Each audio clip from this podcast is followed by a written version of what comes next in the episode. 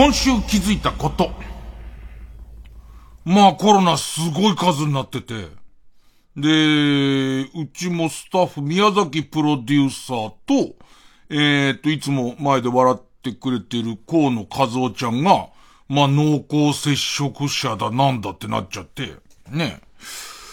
いなくても全然できるね。でもさ、もうさ、一応さ、やっちゃいけないってことは基本的にやってないです。基本的にやってないですけども、もう、わけわかんなくなってるじゃないですか。だって世界で一番、えー、ここ最近の新規感染者、日本が一番多いんでしょ？で、割と世界に比べると、マスクとか日本すっごいしてるし、まあ、世界のことがどれだけ分かってるわけでもないけども、まあまあ日本人頑張る方じゃないですか、こういうの。にもかかわらず、すごい数になっちゃってるでしょ？だからもう、なんかね、どうしていいんだかわかんないんだけど、少なくともだけど、濃厚接触者の人同士で番組作っちゃダメなの。あのー、陽性はさ、どこで急激に悪化したとかわかんないからだけど、その、もうそういう、そういうスタジオとか作れない。そういうスタジオで、あの、自分の個人的な事情だけで言えばね、周りの事情とか関係なく、えっ、ー、と、まあ、無症状でもやらせろっていうのは無理なの、ちょっとわかりました、前回。ね。えー、症状軽いからやらせてはどうやらダメらしいけども、もう全員、濃厚接触者の人集めたら全然番組のスタッフとしては、機能するぐらい今いるよね、TBS の中だってね。もうそういうわけに、まあ、いかないんでしょうね。まあ、軽口なんでしょうけど、まあ、とりあえずは、あのー、まあ、これ以上広がらないようにするためには、濃厚接触者ですよって言われたら、まあ、いてに、家にいてもらう努力もしなきゃなん、なんないんでしょうし、あと今現在、ちょっとこう陽性ですよとか発熱してますよ、苦しいですよっていう人には、まあお大事にとしか言いようがないんですけども、我々もとりあえずまた、その、自分がまたね、なるかもわかんないし、濃厚接触者になった時用の、あの、番組とかを、もうあれか、なんかさ、TBS もお金ないお金ないって言ってるから、もう取って、取って賞味期限切れにこう、もう番組取っといた番組って、やっぱりこう、その生感なくなっちゃうから、なんかこう、賞味期限切れになりそうになったら、えー、と、もう、課金で配信する、みたいな。あ、でもそういう悪い知恵つけるとやるからね。あの、そういうち、こっちはいいんじゃないの？逆に言うと、自分が自主的にそういう時にも取れるようなやつを取りだめておいて、取りだめておいて、えっと、僕が倒れた時には、TBS に売ってやらないこともないよっていう。ね。そっちだったらありだよね。で、それでいて、もし使わないまま終わっちゃいそうだったら、自分の方のサイトで、えっ、と、有料で配信しちゃえばいいんだから。こっちだわ。ねえ、ね、まあ、きな臭い話ですけどね。まあ、一応、あの、僕は元気なのでやります。月曜ジャンク、伊集院光深夜のバカ力。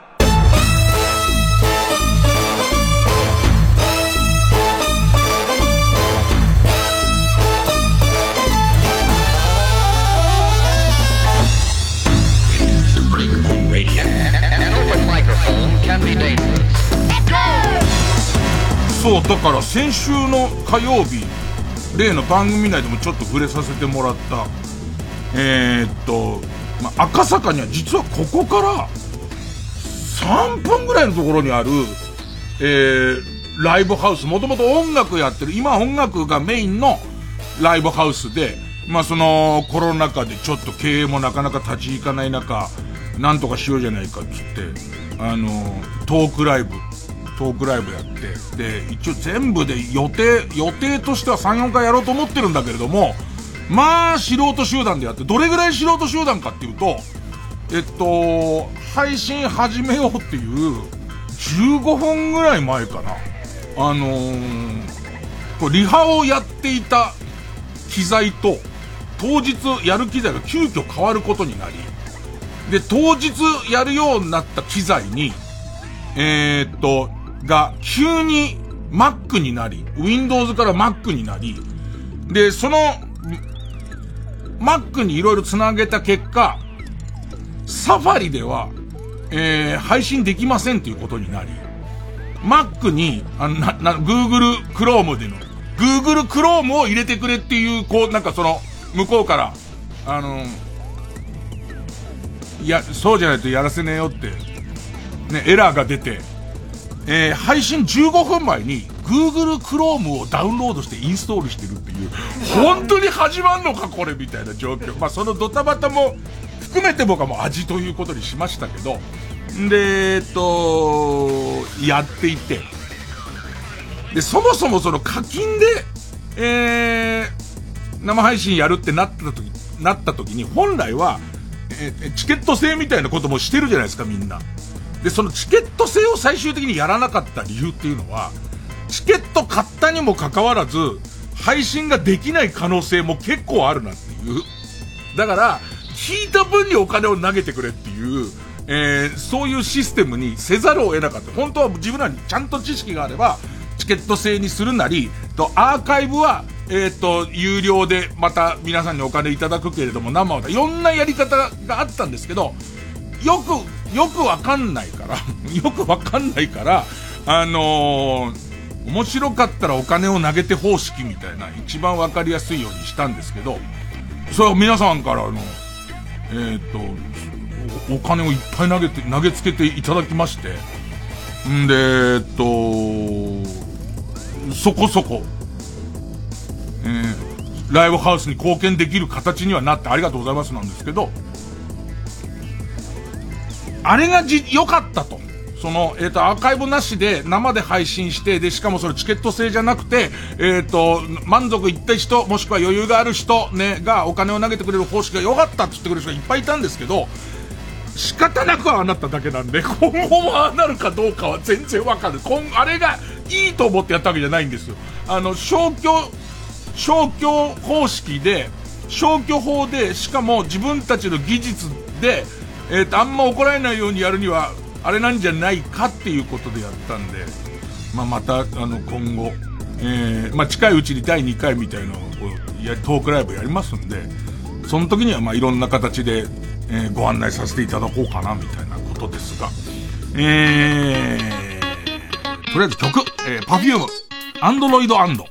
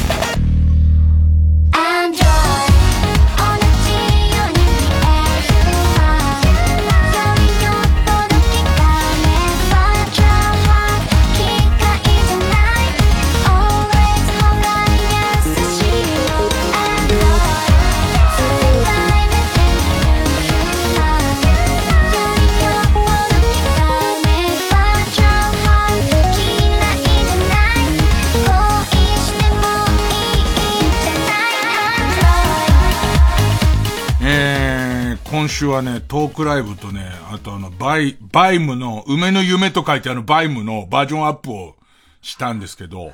えー、っと、難しいなと思ったのは、あの、食べ物屋さんってすごいなと、老舗の食べ物屋さんとかってさ、一定の味をずっと出してるじゃん。ね。あれすごいなと思ったのは、バイ、バイムをバージョンアップしようとして、えー、まあ、その、もう、レシピ自体はもう俺の完全オリジナルになっちゃってるから、まあ割と適当なんだけど、まあそれでも、いろいろメモしながら、ね、えー、作ってんだけど、まあその梅干しをその神さんの知り合いのところから、えー、っと、その蜂蜜梅の、俺の一番好きなやつを使い、で、えっと、蜂蜜は、えー、っと、もう別に僕、そこと関わってないから、えー、っと、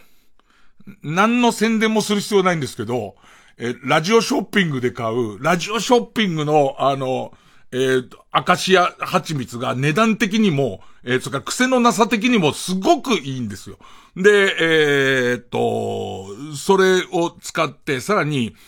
甘酒と砂糖が入るんですけど、で、砂糖を、えー、黒糖に変えたんですね。なんか黒糖はいわゆる白砂糖とかよりも、ちょっとこう、当たりが、な、な、な、尖ってなくて、なんか甘々になんなくてとてもいいんですよ、これが。で、ラストに甘酒を結構な量入れるんですけど、この甘酒を凝ってみようと思って、なんかその神楽坂にある甘酒の専門店に行って、ちょっと相談してかき氷に使うんですけど、みたいなことを言ったら、これがとてもその甘みが良くて、その冷たくしても美味しいから、これじゃない、ないですかって言われて、ちょっと高めの甘酒を買って帰ったら、これの相性が全く悪い。あの、いや、その神楽坂のお店にもいろんな種類があるから、別にその神楽坂のお店が悪いわけじゃないんだけど、甘酒として一番いいものを入れたら、ここが全然仲悪い。すげえ仲悪い。新庄と小笠原の感じ。ねえ、えっと、チームのために頑張ろうとはしてくれてるんだけれども、会話少ねえなっていう、その感じになっちゃって、で、しかも、その、えー、っと、結構まだ暑いっていう情報を聞いたから、多めに作ろうと思って結構な量のバイムなんだけど、ちょっとち、もう、それを食べて美味しいって言われちゃうと間違っちゃうやつができちゃったから、なんか今すごい憂鬱。冷蔵庫に、まずくはないんだけど、ちょっと違うやつができちゃって、だからもうなんか、俺3食かき氷食ってるよ。それを、それを減らさなきゃならないから。いや、まずくはないんだけど、まずくはないんだけど、また若手とかに、えー、っと、おご、ご馳走したところで、えー、っと、前よりまずくなったなって顔されても嫌だし、あと、これがうまいですよって言われるのも少し違うっていう今状態で、バイムの在庫をすごい抱えてるんで、でいて、ちょっとこうしたら、その、とにかく、こう、高級な甘酒で、麹がすげえ入ってんだけど、その麹が、なん、ちょっとち、違うんだよ、なんかな。かき氷食べるたびに、やたら麹が口の中入るから、ペッって感じになるんで、なんかそれをどうにかしようと思って、またそのこしてみたりとか、他にまた砂糖を入れてみたりとかやっていくたびにずれていくんで、えー、もうバイムは終わりです。バイムの歴史は完全に終わりましたね。ジャンク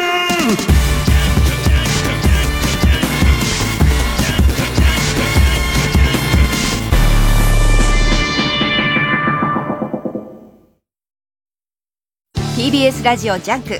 この時間は小学館中外製薬マルハニチロ工場ワークス他各社の提供でお送りします。敏腕弁護士九条間人どんな悪人も平気で弁護するその男は人でなしかそれとも救世主か。闇金ウシジマくんの真鍋昌平が描く九条の大罪コミックス発売中。法律と道徳は別物です。小学館。中外製薬学園。日本の文学は行間を読むことが重要です。今日は行間にある見えないメッセージを想像してみてください。わかりました。想像してみます。教授。ん？教授。し、行間を読んで。この国のものづくりを支える日本全国に広がる工場。その一つ一つの現場には人や企業のこれからを作る未来への希望が溢れています転職に製造業という選択肢を。私の現場は工場ワークス。905FM 954FM TBS ラジオ。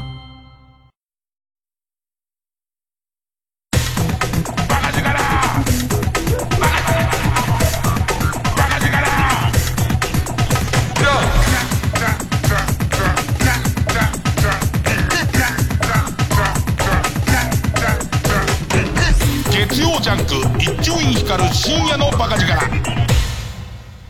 今日さ、プロ野球でちょっと変わった試合やっててさ、あの、プロ野球の公式戦自体はお休みだったんだけど、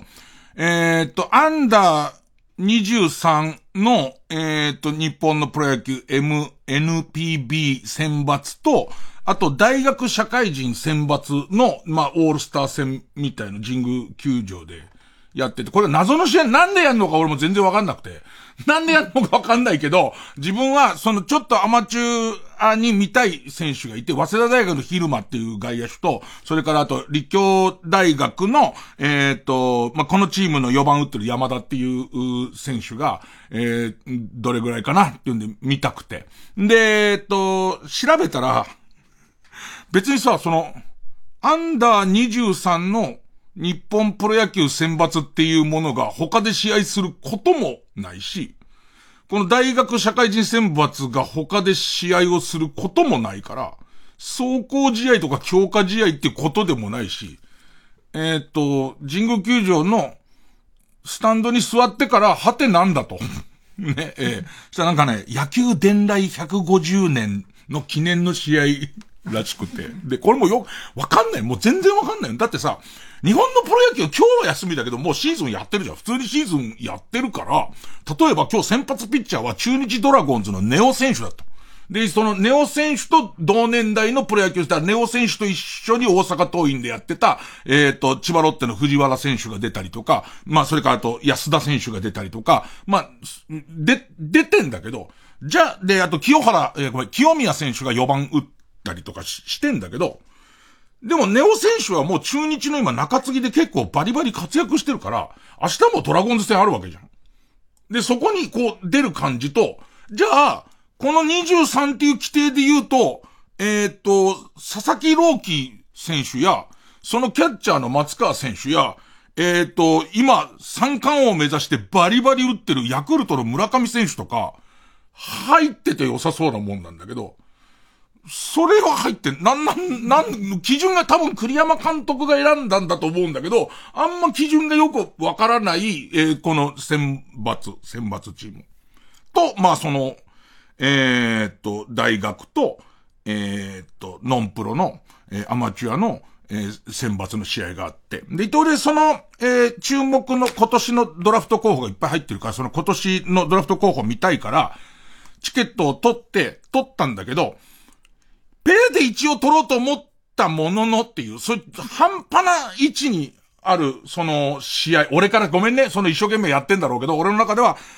ちょっとこう人を誘うのにもなみたいな。野球伝来150周年っすよっていう周りに仲間がいないから、だから、その、えー、と、うまく誘えないでいて、で、楽屋でそのチケット、ペアチケットあるんだけど、みたいな状態になってて、そしたら、その、マネージャーの栗原が、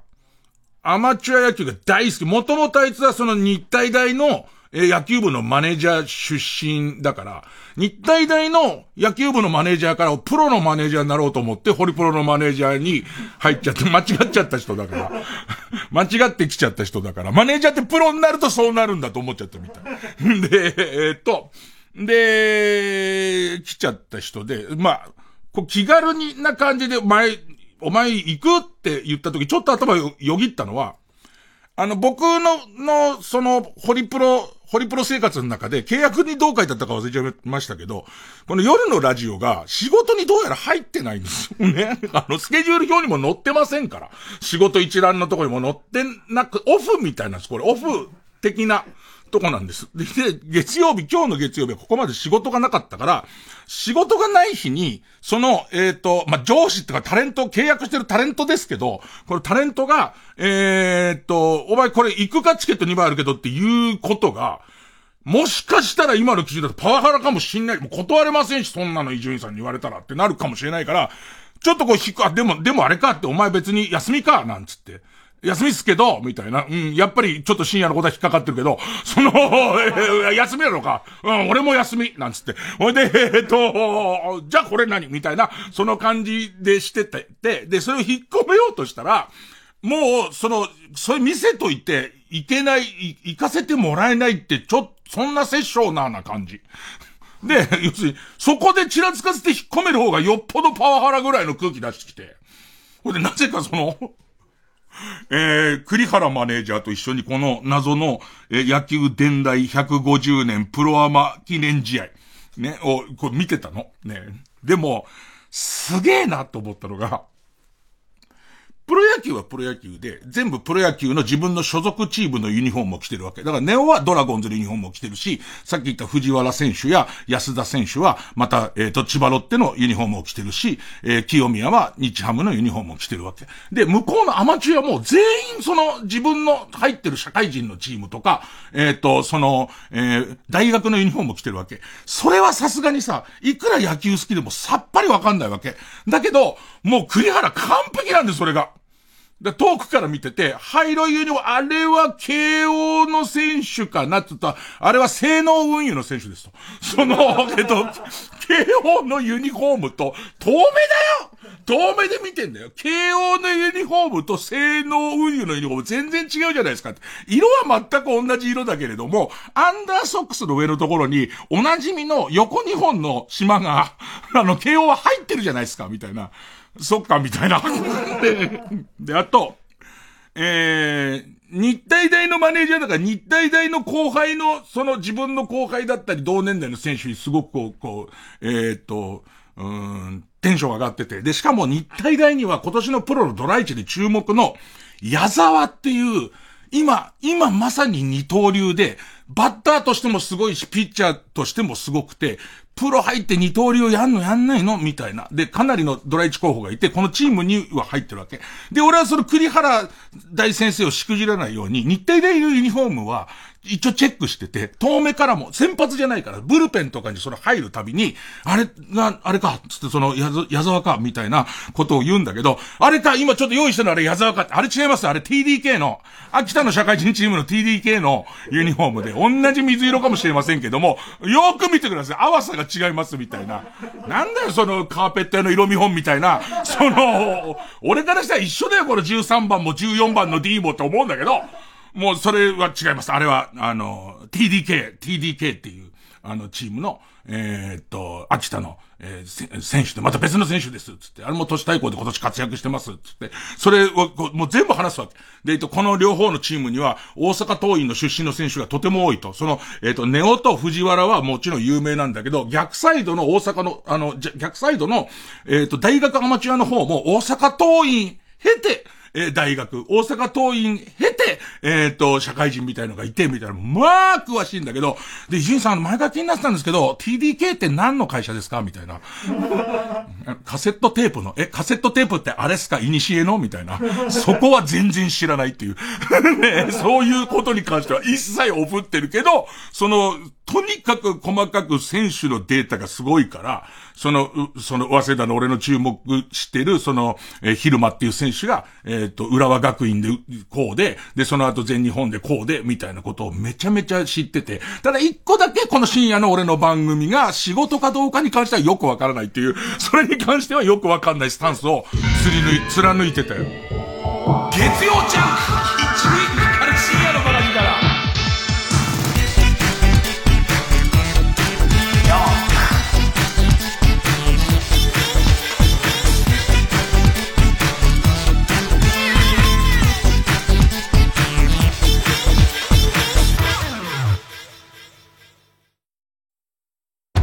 助けた亀に連れられて黄金城にやってきたマルハニチーロ。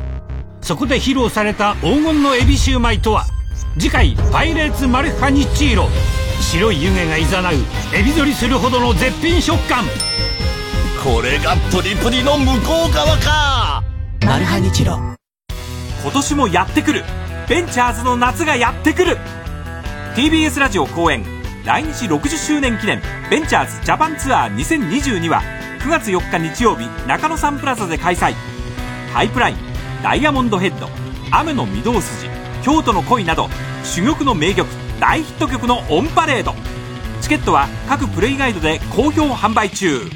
詳しくは M&I カンパニー03-6276-1144 03-6276-1144または TBS ラジオのホームページイベント情報をご覧ください。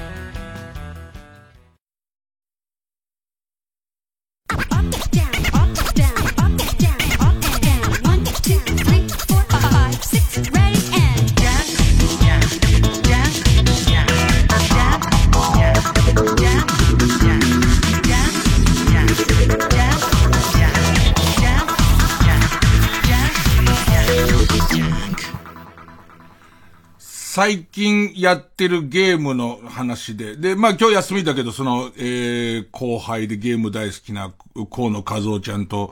まあそれからその別れとも、楽屋で話してんだかオンエアで話してんだかもわかんなくなっちゃってさ。ね。で、えー、今、ファイヤーエンブレム、ファイヤーエンブレム無双。えー、どこで聞いんだけど、ファイヤーエンブレム、えー、風化雪月。もともとファイヤーエンブレムっていうゲームがあって、シリーズがあって、えっと、その、それは、シュミレーション RPG みたいなゲームで。で、そのシリーズの中に、風化、雪月っていう、まあまあ最新作が、まあありましたと。それと、えっ、とあの戦国無双っていう、戦国無双、無双アクションゲームで、いろんなバージョンあるんだけど、とにかく敵がもう、ちりめんじゃこみたいにすごい量出てきて、もう、うわーってやっつけるっていう、でいて、えっと、すごい技で、えー、を身につけるに、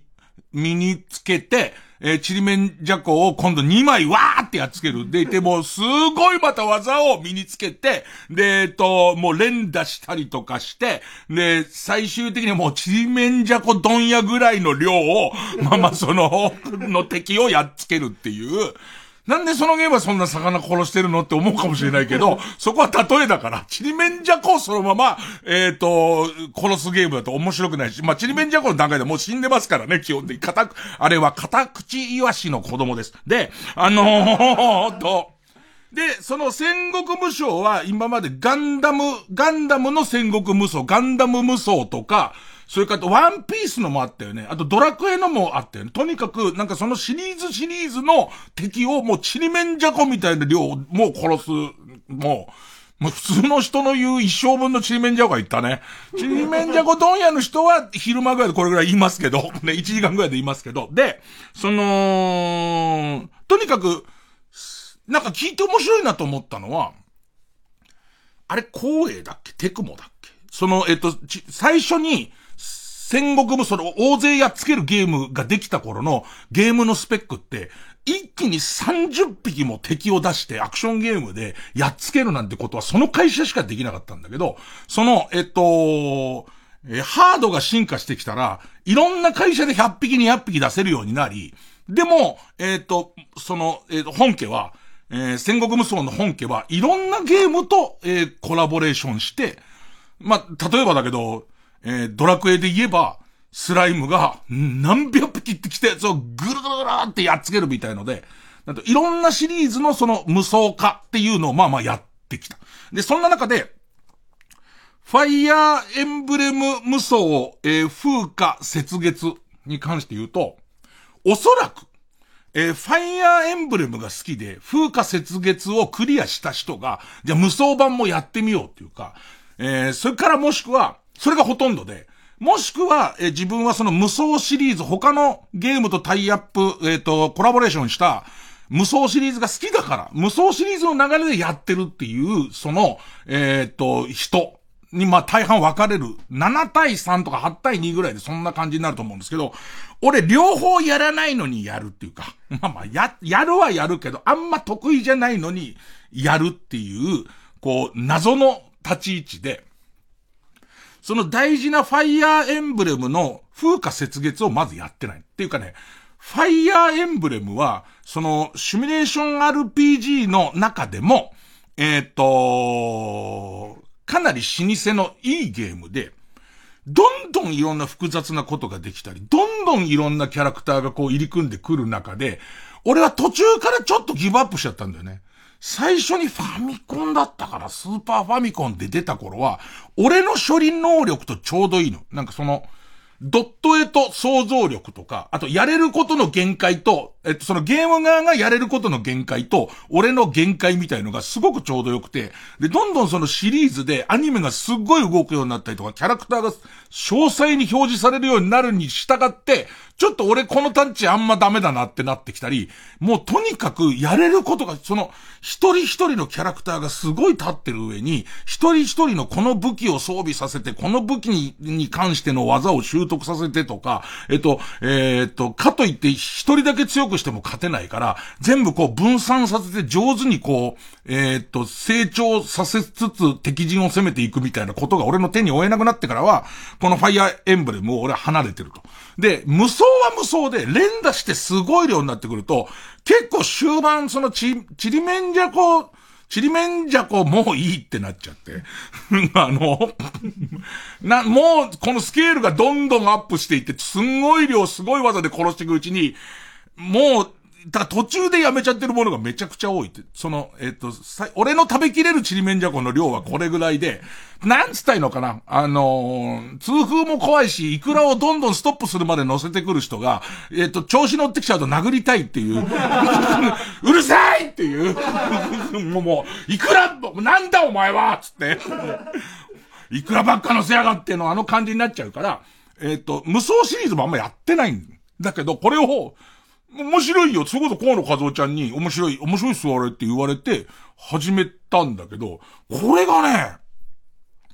無双だから、無双だから割と単純化しましたようになってると思うんだ。本家の、えっ、ー、と、ファイヤーエンブレム無双よりは、やらなきゃいけないことは少し少なめになって、それでも武器を強化したりとか、いろんなことはやらない技、技を習得したりとか、えっ、ー、と、主人公のキャラだけを強くしたんだと、ちょっと手に負えないところはある。ね。でいて、その無双の方も、もう力押しでいくらでもいけちゃうじゃんっていう部分が少し減って、兵の配置みたいのをちゃんとやらないと無双にしても勝てないっていう、そのバランスが俺にすごいちょうど良くて、なんかその、えっと、久しぶりにこの手のゲームめちゃくちゃハマって、最終的に50時間ぐらいかな ?50 時間ぐらいかけて全ストーリー終わって、で、なんかそう出てくるキャラクターもすげえ手に負える状態なんだけど、そもそもその、ファイヤーエンブレムのシリーズ、えー、で、その風化雪月をやってないんだけど、これが実はこれをやった人にも評価がそこそこ高くて、なんか俺が思ったのは、本家、本家ってのも変だ。主流のそのゲームをやっちゃった人からしたら物足りないみたいなこともあるのかしらって思ったんだけど、そこから作り込んでるストーリーがかなりいい、いい、その、本家をやってる人にはよりいいらしくて、このゲーム、僕が、僕はこっちから始めてるから、最初やると、なんか傭兵の、傭兵のキャラクターに自分はなって、男と女が選べんだけど、まあ一応俺は女のキャラクター選んで、で、この傭兵で、なんか、そのたまたま雇われた先に、士官学校みたいな学校が3クラスある学校があって、その3クラスのうちのどっか入んねえかって言われて、それ選べんのなんか、赤組、青組、白組みたいな入れて。でも赤組とりあえず入りました。そしたら、その何年後かに、その、えっと、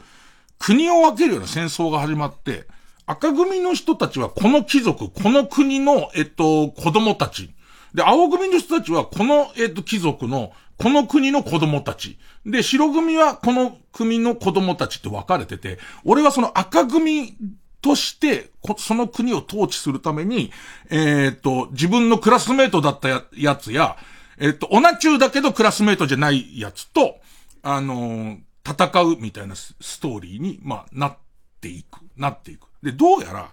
これは聞いただけだから間違いかもしれない。まだやってないから。本家の方は全く別の主人公で、えっ、ー、と、この士官学校の先生になるゲームなのかなで、この、だから、俺は本家の人じゃないから、クラスメイトそこそこみんなとやってますけど、このクラスメイトがどういう人なのかあんまよくわかってないと。このゲームからしかわかってない。だけど、本家のゲームやった人は、このクラスメイトたちとこういうことあったじゃんみたいなことが知ってるんで、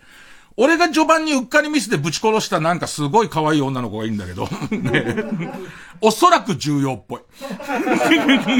なんか、えっと、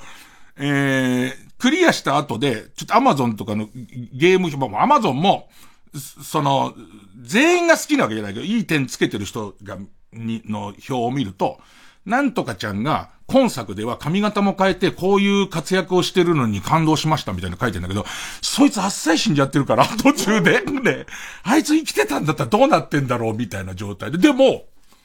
僕は今言った通り、ファイアーエンブレムシリーズを全然追っかけてない。無双シリーズも全然ハマってないにもかかわらず、あ、なんかちょっと、その面白くていろんな人のその群像劇みたいなのが面白くて、これ終わったら、もう一回、この逆に、えっ、ー、と、本家の方の、えー、ファイアーエンブレムの風化雪月やってみようかな、みたいな。なんかこう、ゲームってそれをさ、特にシリーズものは手に取る順番で、面白かったり面白くなかったりみたいのがすげえ変わっちゃうじゃん。で、そんな中で、えっと、終わってすぐ始めたのが、えー、っと、いただいたんで、会社から送ってもらったんで、ライブはライブっていうゲームを今度始めたのね。えっと、ファイアーエンブレム一応終わったんで、まあこれもさ、また難しい。本当にハマったから、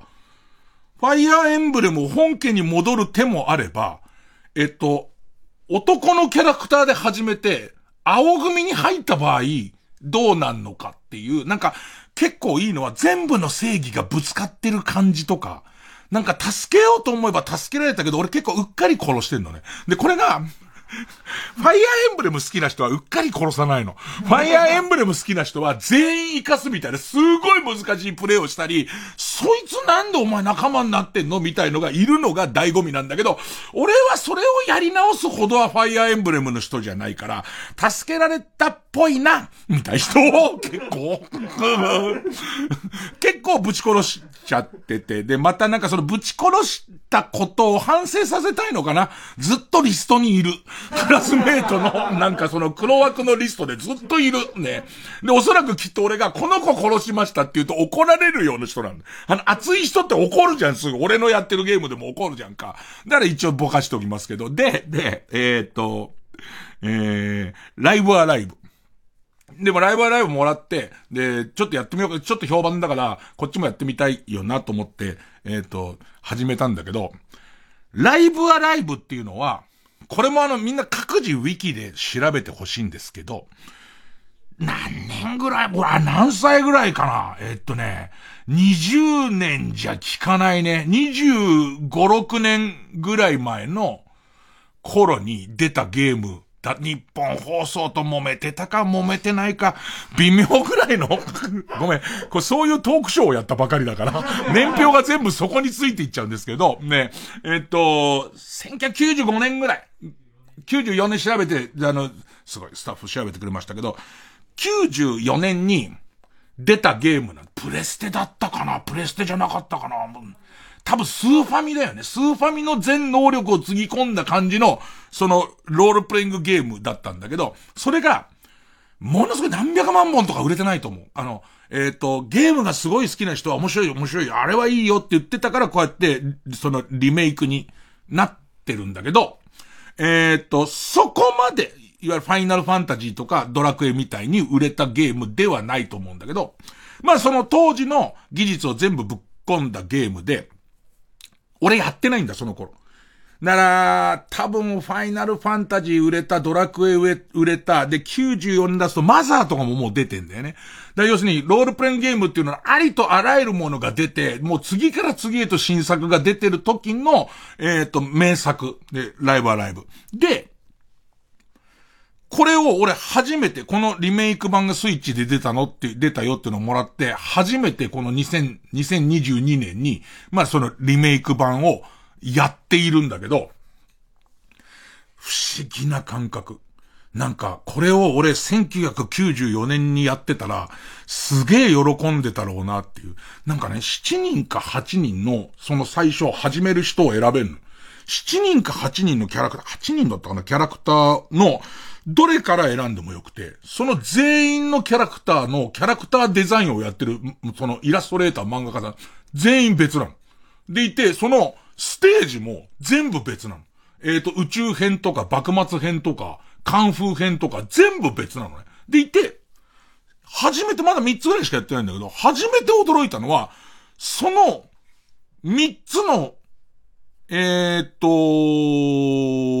なんていうのか、ゲーム性が違うんだよね。一つは、こう、ストーリーを進める、アドベンチャーゲームにかなり寄ってる RPG で、もう一個は当時流行ったストリートファイター2とかの格闘技にかなり寄ってる RPG で、で、もう一個はなんか原始人がいろいろこう肉を集めてくるみたいな、ストーリー、ストーリーどころか、ゲーム、一応はロールプレイングゲームなんだけど、ゲームの寄ってるところが全然違くて、なんか一個は、ステルスアクションなんて言葉はなかったけど、絶対勝てない敵から逃げ回るみたいなことがメインな。今んとこ4個ぐらいだと。4箇所ぐらい、その中段のとこまで行ってん。どうやら、どうやらこれが話が集結していくっていうものらしいんだけど、かなり斬新、かなり斬新で、すごい意欲作なのね。ありとあらゆるゲームを一本にまとめて一個にしていこうみたいなことなのね。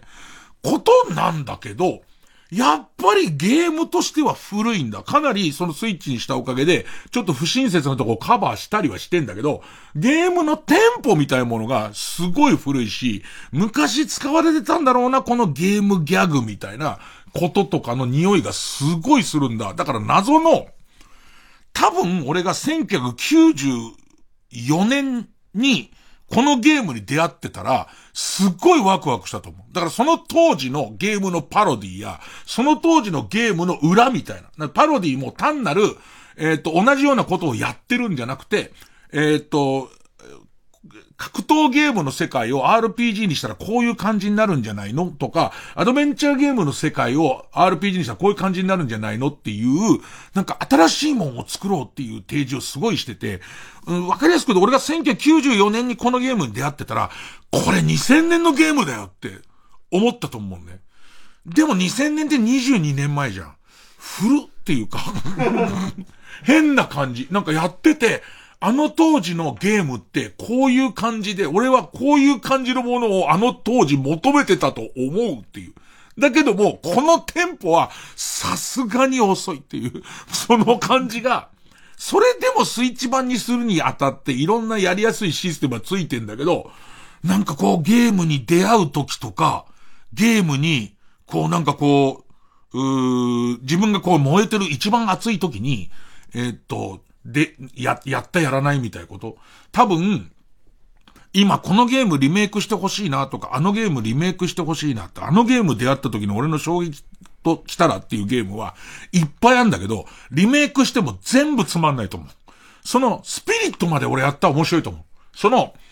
8個の、8個ゲーム作る感覚で、8人の主人公を全員違うデザイナーが書いて、全員違う、その、えっ、と、世界観で、しかもゲームの要素としても、かなり違う種類のゲームをやって、それが一個に集結していくようなことを、まで、その、そのコンセプトの骨組みまで立ち返って最新技術つけていったら、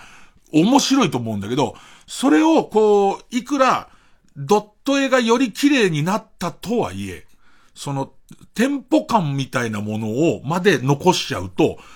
いきなりやんにはきつい。だ当時やってた人は、もしかしたら面白いのかもしんないけど、俺なんか久々に変なところに入る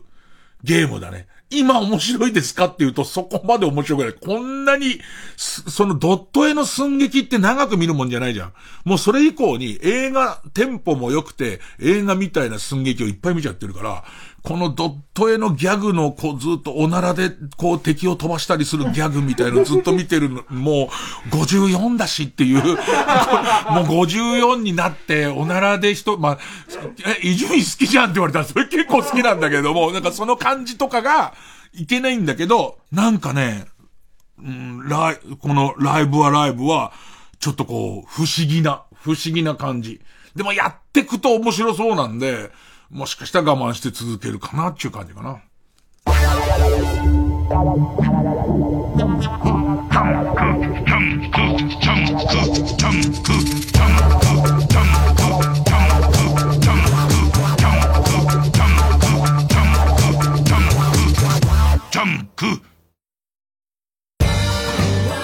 ここで、ほくろ首のかくれんぼをお聴きください。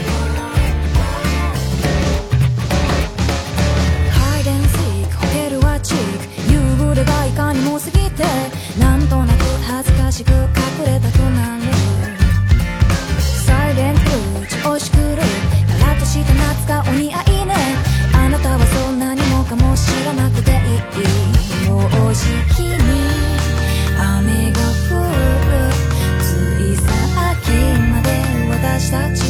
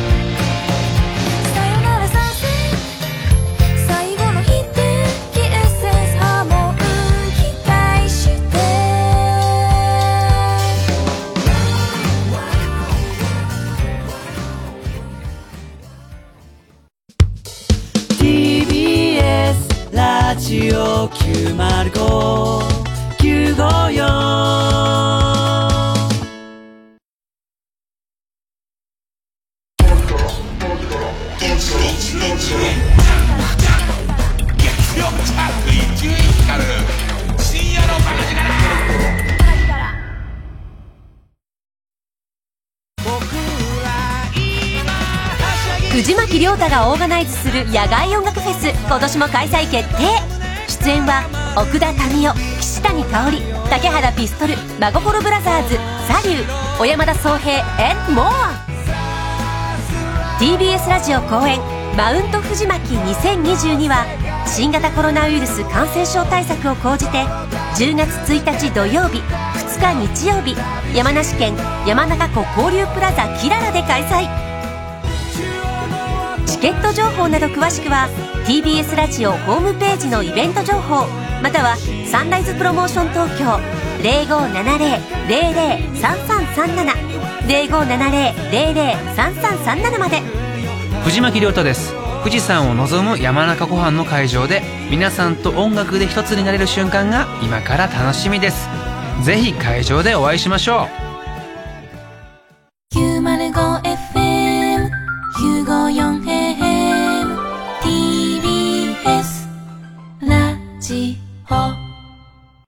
TBS ラジオジャンク。この時間は小学館中外製薬マルハニチロ工場ワークス他各社の提供でお送りしました。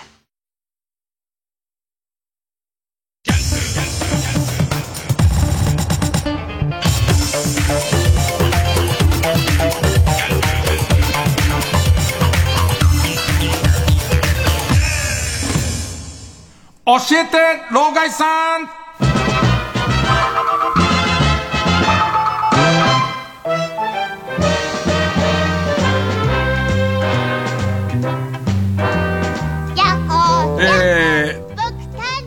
ラジオの深夜放送を聞いてるのはもう若者だけですか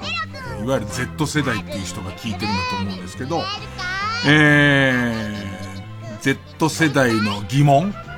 疑問に、えー、老害さんが答えるコーナーです。えっとね、この間ね、カミさんまた東京帰ってきてしばらく行って、で行って、うん。で、カミさんの行きつけの六本木ヒルズのカフェみたいな、ね、えー、とこがありまして、で、それはそのカミさんが読むような雑誌とか、えっ、と、いろんなグルメサイトとかで取り上げられてる素敵なブレックファーストが食べられるというところなんですけど、まあ、こうやって離れてカミさん来てくれたら行きたいじゃないですか。ね。で、えっと、あんじゃん、あの、すっげえ買ってパン。くるみの入って、くるみと干しぶどうの入ってるさ、すっごい硬い唾液で戻し戻しじゃないと食べられないような、あの、パンでおなじみの、あの、店でさ。で、なんかパン屋コーナーとカフェコーナーみたいなのがあってさ。で、なんかこう、オープンカフェを楽しみたい人はこちらでみたいな。このクソ暑いのに、冗談じゃねえよみたいな。そういうのがね、日向でパンが食えるような温度じゃねえよな、と思いながら、ね、えっと、行くんだけど、なんかそこで、なんか素敵なね、えっと、素敵な、えーセレブの皆さんとかが、まあ、パンを食っているという。えー、まあ、パン屋ですね。で、行ったらさ、テレ朝で仕事だったからさ、テレ朝まで仕事を送ってもらう前に、じゃあそれ土曜日のブレックファーストをそこで、みたいなことらしいんです。ね、うちの神さん曰く、久々東京来てるわけだし、つって言ったらさ、パン選んでるところにさ、ガキが二人いて、またさ、そのガキがさ、なんつうのあの、えー、っと、ジーパン。パンタロンみたいなジーパン履いてるさ、パンタロンのジーパンのさ、なんかよくわかんない、ケツのポケットにさ、あのー、え、あの、つ、粒のガラス玉で絵描いてあるようなさ、あ、なんつったっけあの粒のガラス玉見てるやつ。なんとか関東かって言うじゃねえかよ。ねえ、ねえ。粒、粒ガラスで、粒ガラス。よく、と、携帯をデコったり、デコったりももう使わないの？言葉としては、その携帯カバーをデコったりとかするやつのことをなんとかって言うだろうよ。スワロフスキーだよ、そうだよ。伯爵みたいな名前って今ヒントが出る前に言ったね。で、その、えっ、ー、と、スワロフスキーみたいなので、なんかジーパンのケツポケのところなんか柄ついてたりとかする。でいて、ちょっとマッシュルームカットのサラッサラみたいなののガキだよ。で、そのが、二人組パン選んでんの。で、こっち側からしてみたらさ、こっちはですよ。ね。もうテレビ界のトップタレントですよ。ね。でいて、もうその長者番付の4位から下落ちたことないっていうタレントが、神さんとね、来てる店ですよ。ね。こっちからしたらね。そこにガキが2人でパン選んでやがるのね。でいて、なんだな、なんだかな、こいつって思ってたら、横にお母さんらしい人がいて、お母さんが、じゃあお金お母さんが払っちゃったらお母さんも暑いの嫌だから、あのー、えっと、え部屋に戻る、みたいな。お家戻ってるからねって遊ぶのはいいけど、日射病気をつけてね、なんて言いながら、お母さんは行っちゃって、そのカフェで二人でそのパン食ってんだ。ね。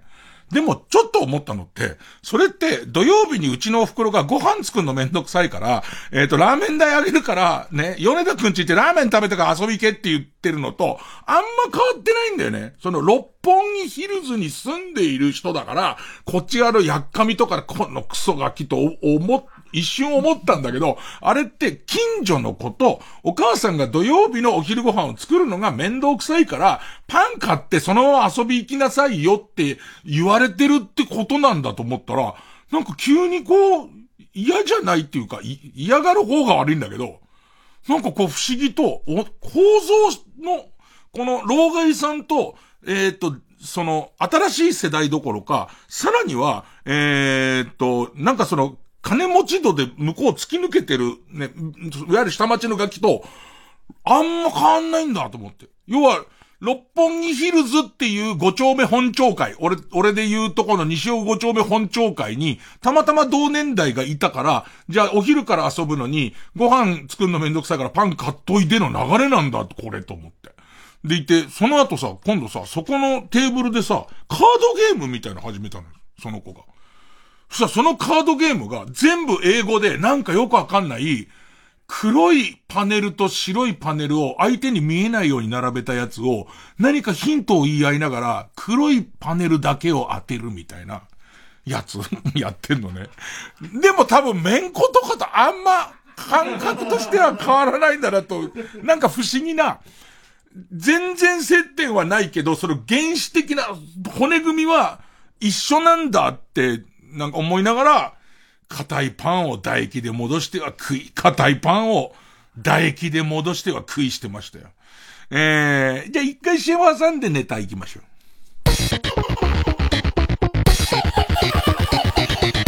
月曜ジャン伊集院光深夜の博士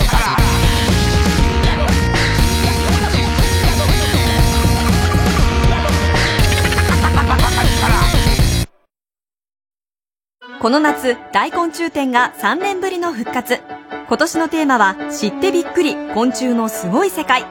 世界の昆虫を生態展示や標本でじっくり観察。VR によるトンボの世界も体験しよう。TBS ラジオ主催大昆虫展 in 東京スカイツリータウンは東京スカイツリータウン空町5階スペース634で開催中です詳しくは TBS ラジオのホームページイベント情報をご覧ください相川翔です大昆虫展 in 東京スカイツリータウンは9月4日まで開催中。みんなカブトムシたちに会いに来てくれ。よろしく。バレエ界を震撼させた最高傑作4年ぶりの再演。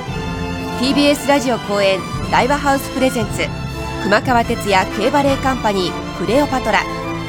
10月26日から30日まで渋谷文化村オーチャードホールで開催。熊川哲也がお送りする壮大なる歴史巨編。このバレエは決して見逃せない。熊川哲也競馬レーカンパニークレオパトラ。チケット情報など詳しくは TBS ラジオホームページのイベント情報。または競馬レーカンパニーホームページまで。TBS ラジオ公演立川志の輔一門吹き寄せの会全員参加の3時間。10月4日昭和女子大学瞳記念講堂で再び開催チケットは8月4日午前10時発売詳しくはサンライズプロモーション東京0570-003337までキヨちゃん伊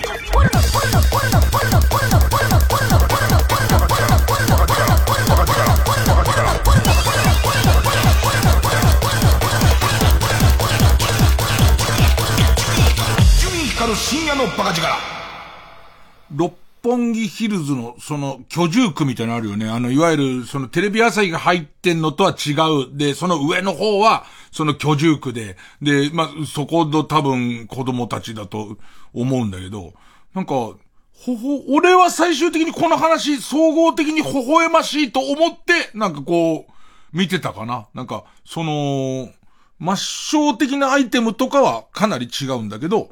根本一緒だよね、近所の子と仲良くなって、それで、その、夏休みにパン食って、で、で、あの、母ちゃんから、えーっと、今、日射病とあんま言わないけど、熱射病って言うんだっけ？ね、その、熱中症？熱中症に気をつけて、なんて聞いてんだか聞いてないんだかで、なんかゲームやって、外で遊ぶ感じとか。ラジオ体操とかはないのかね？なんか、六本木ヒルズ盆踊りとか、もう、なんかなさそう。なさそうだね。なんか、盆っていう感覚があんまなさそうだな。あ、でもそうか。その代わりあのテレ朝祭りみたいに行くのか。あの、ドラえもんいっぱい、俺たちがドラえもん温度を踊ってたみたいに、なんかあのテレ朝のあの六本木ヒルズの中でやってるやつとか、行くのか。そうするとそこまで変わってるわけではないのかもしんないね。えー、えー、じゃあですね、ペンネーム、チェリマツ。ねえ、老害。老害が若かった頃って自転車の盗難防止グッズとかなかったんでしょ？自転車盗まれそうになった時はどうしてたの？サドルが自分のアナルの形になるように作られていて、他の人がサドルに座ったらアナルが四方八方に避けるシステムとかっていう、その、なんつうの？想像が、想像が、なんかアバンギャルドすぎ。ね。でも自転車は、チェーンロックはギリあったね。あったね。なんか、なんか途中から、チェーンロックの、えっと、ちゃんとこう、い、買った後で、今の、今のチェーンロック買った後でダイヤルロック変えられるじゃん。変えられるけど、最初は多分あれ変えられなくて、お店で売ってる段階で、もうその強制的な番号が振られてて、それを、なんか、サロクロみたいな。俺のやつはサロクロだからなんつって覚えて、でいてこう、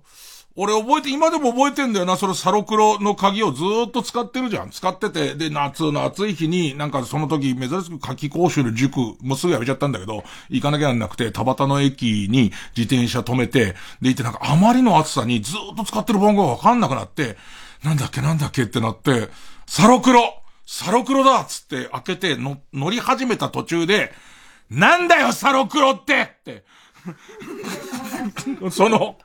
その時にさ、俺、歴史が苦手だからさ、いろんな年号とかも覚えさせられてる最中にさ、サロクロ出た時に、なんかもう嫌になっちゃって、その夏季講習はやめた。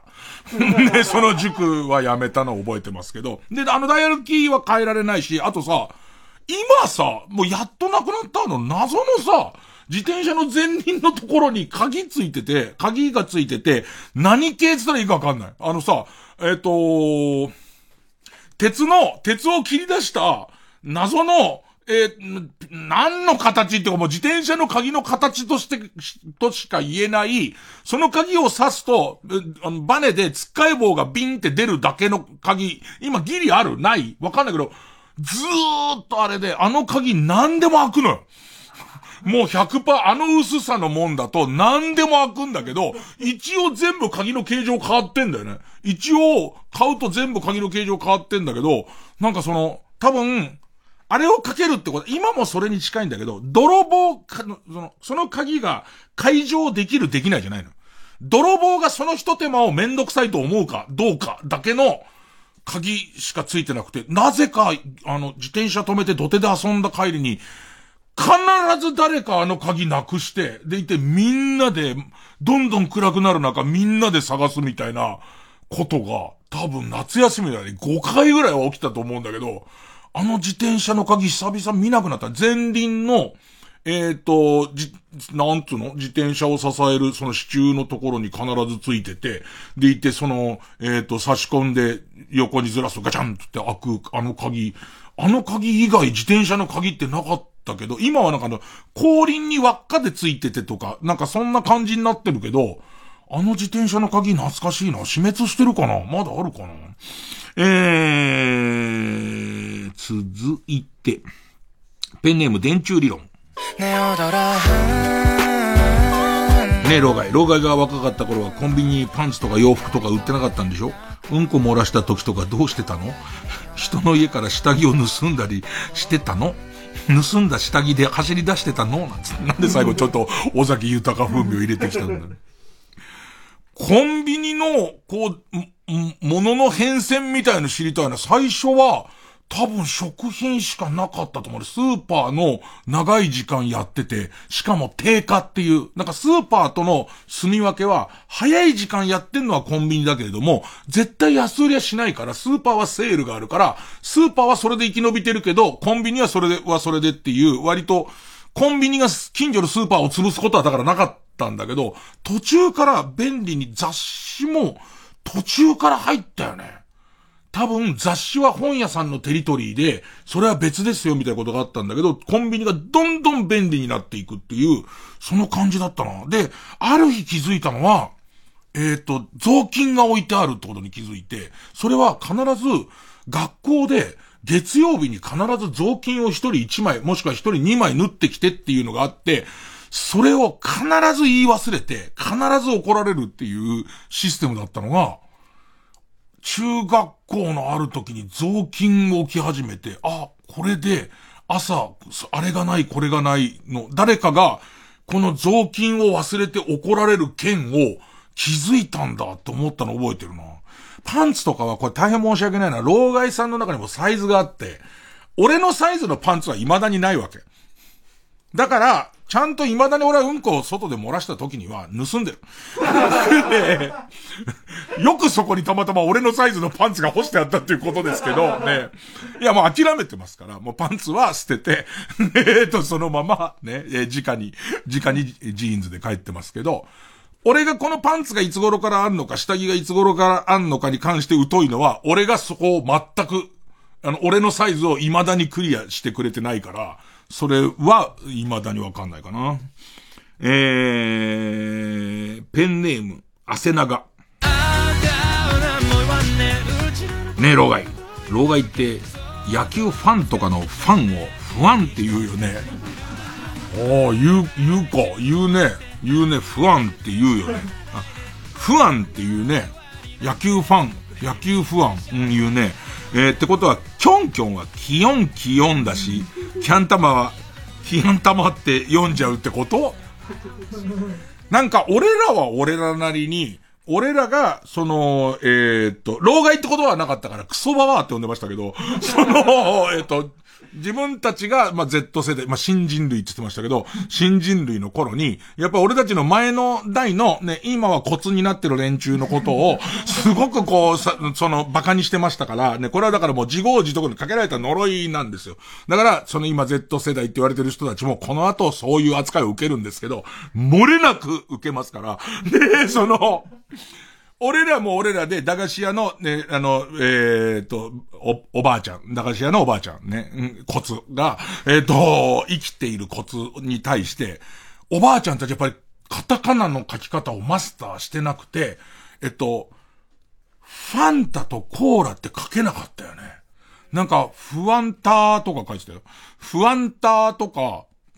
コーラじゃなくて、コーラ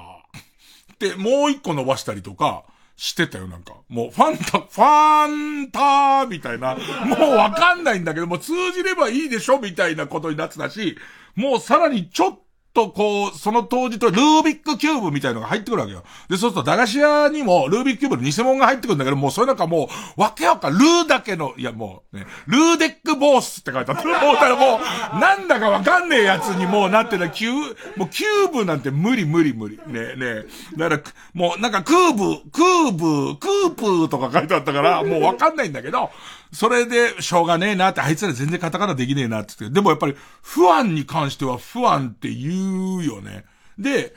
当時野球解説者に、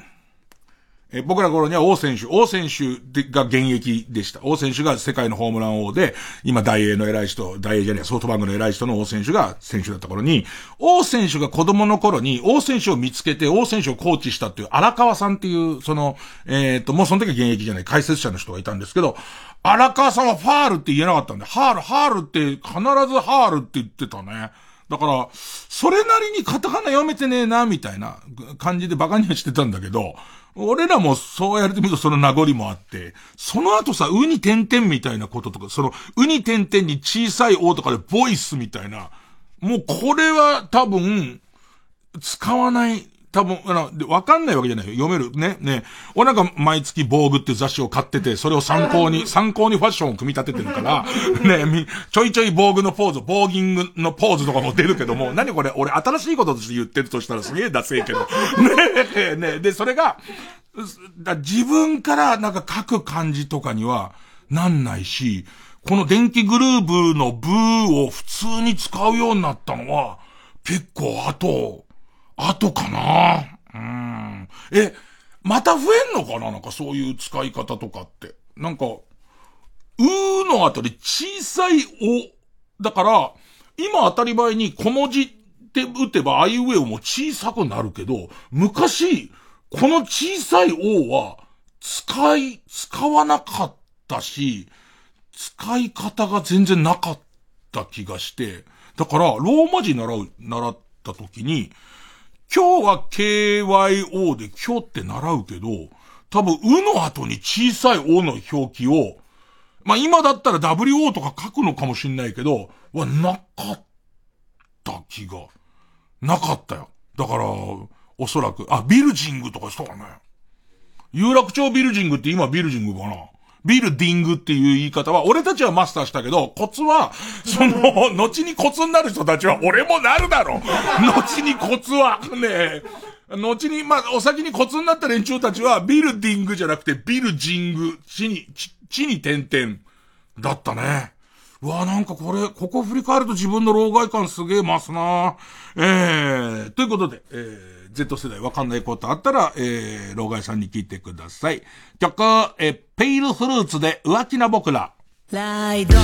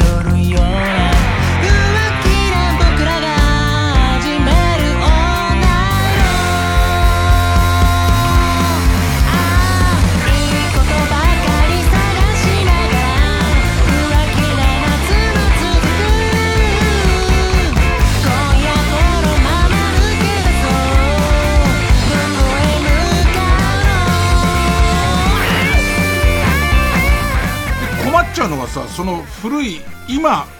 今逆にビルジングっていうと、ちょっと良くないみたいな、その逆流とかもするでしょで、どっかで、俺らはそのカタカナ表記で入ってきた、カタカナ語で知ったものが、本当の英語が入ってた時に、その読み方じゃないんだよみたいになるじゃん。でいて、未だにそんな読み方してんだ、みたいな、えー、っと、馬鹿にされ方をするけど、おそらく今 Z 世代とかもどっかで、なんだろうね、えー、っと、エネルギー、エネルギーみたいのだって、エナジーなんでしょ？俺たちその R を読んじゃうから、エネルギーだけど、突然、うわ、まだエネルギーっつってる気持ち悪って、うわ、気持ち悪い気持ち悪いっつって、ね、ボロボロボロってやられることが来るから、リアルなゲロいいわ。ねあとほら、えっと、ウイルスとか、コロナウイルスとかだって、なんか、ビールス、俺たちの頃は最初、ビールスで入ってたの。最初、俺たちの子供の頃は、えっ、と、仮面ライダーとかウルトラマンは、ビールス、ビールスっつってんの。なのに、一旦ウイルスに直されて、本当は多分、バイルスみたいな、なんか、そうだよね。アルコールとかも、多分違うから、この後君らが60ぐらいになった時に、うわ、まだウイルスって言ってるってなって、目の前ですげえゲロ吐かれる。ね。で、ゲロだってみんなゲロって言ってるけど、メラになる可能性が高いからね。本当の発音はメラだから。ゲロゲロゲロなんてしないんだから。メラメラメラメラメラメラメラっていうのが本当だから、その頃には目に点々にラに点々で、ブララって呼ぶようになってるから、その時に散々馬鹿にされろ。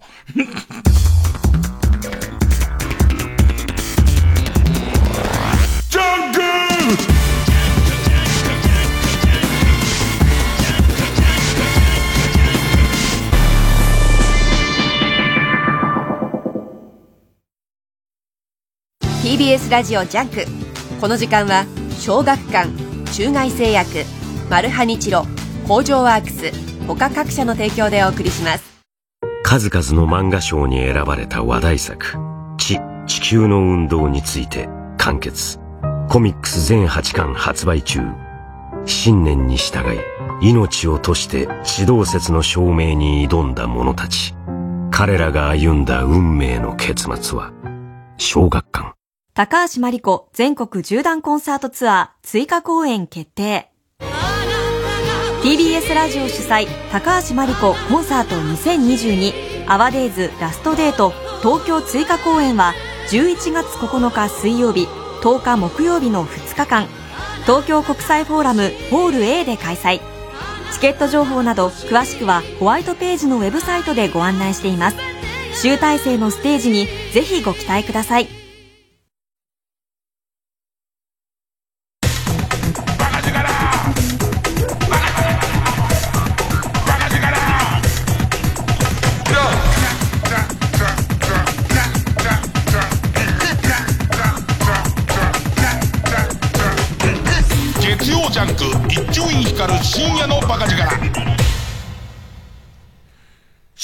勝ち抜きかるた合戦会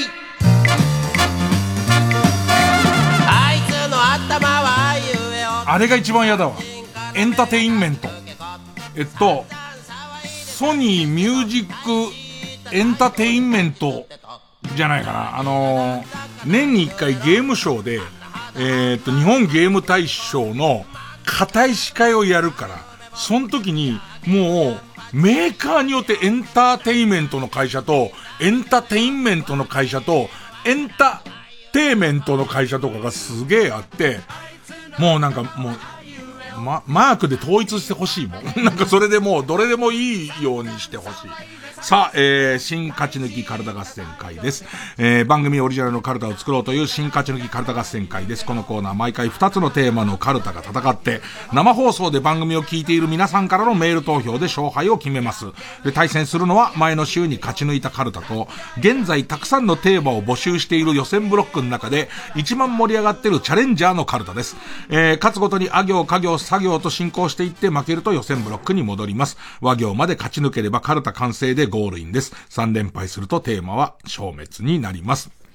で、えー、今週の対戦カードですが、まずは現在勝ち抜き中です。えー、勝ち抜き中は、以前放送していた朝の伊集院光とラジオと、放送と三等家とでは採用できないほど自由かつ味わい深い真の自由律俳句を作ろうというテーマの、伊集院光とバカ力と放送と三等家とあれとカルタで、今週は作業なんですけど、これ選んでてわかるのは、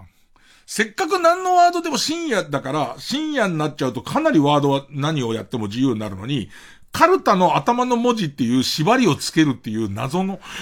ねえ、謎の不自由さっていうね、えー、えー、対する予選ブロックから登場のカルタは、食べるならどっち？カレー味のうんこバーサスうんこ味のカレーのような、究極の選択を久しぶりに出し合おうというテーマの、帰ってきた究極の選択カルタ。えー、6週ぶり。えー、今週は作業のカルタになります。いきますか。じゃあこちらから。伊集院光とバカ力と宝斎と三等家とあれとカルタ。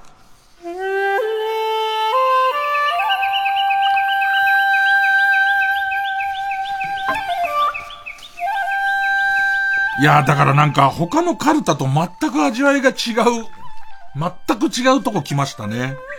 えー、ペンネームタロリズム。さ、サンダルで謝りに来た。これね、大人が、大人が、その、うー貧乏学生みたいなやつが、サンダルで謝りに来やったっていう、こう、イラつきなのか。なんかもうとりあえずそんなサンダルで謝りに来ちゃうようなやつなんだけど、急いでサンダルで謝りに来たっていうことに対する評価なのか、け、まずは取り急ぎ、えー、お詫びまでということなのかで、こうちょっと取り方変わりますけど、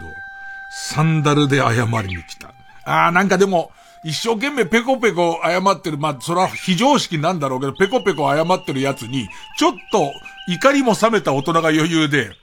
サンダルに謝りに来たっていうことで撮りたいかな。えー、ペンネーム、紫の猫。さ、さぬきのガストで食ううどんっていう。俺これすげえ好きなんだよな。さぬきのガストで食ううどんね。俺、うどん食いに、うどん、うどん食うのも兼ねて、その、えー、電動アシスト自転車で四国、香川とか回ったことありますけど、まあ、ガスト、もう、ガスト入っちゃったら、うどん食べちゃダメだね、きっとね。で、また、ガストは頑張ってるから、ガストのメニューの中に、あの、四国ならではの泡踊りとか鳥を使ってんだけど、四国以外ではあれ食べたいんだけど、四国だとちょっと抵抗あんだよな。いや、なんか、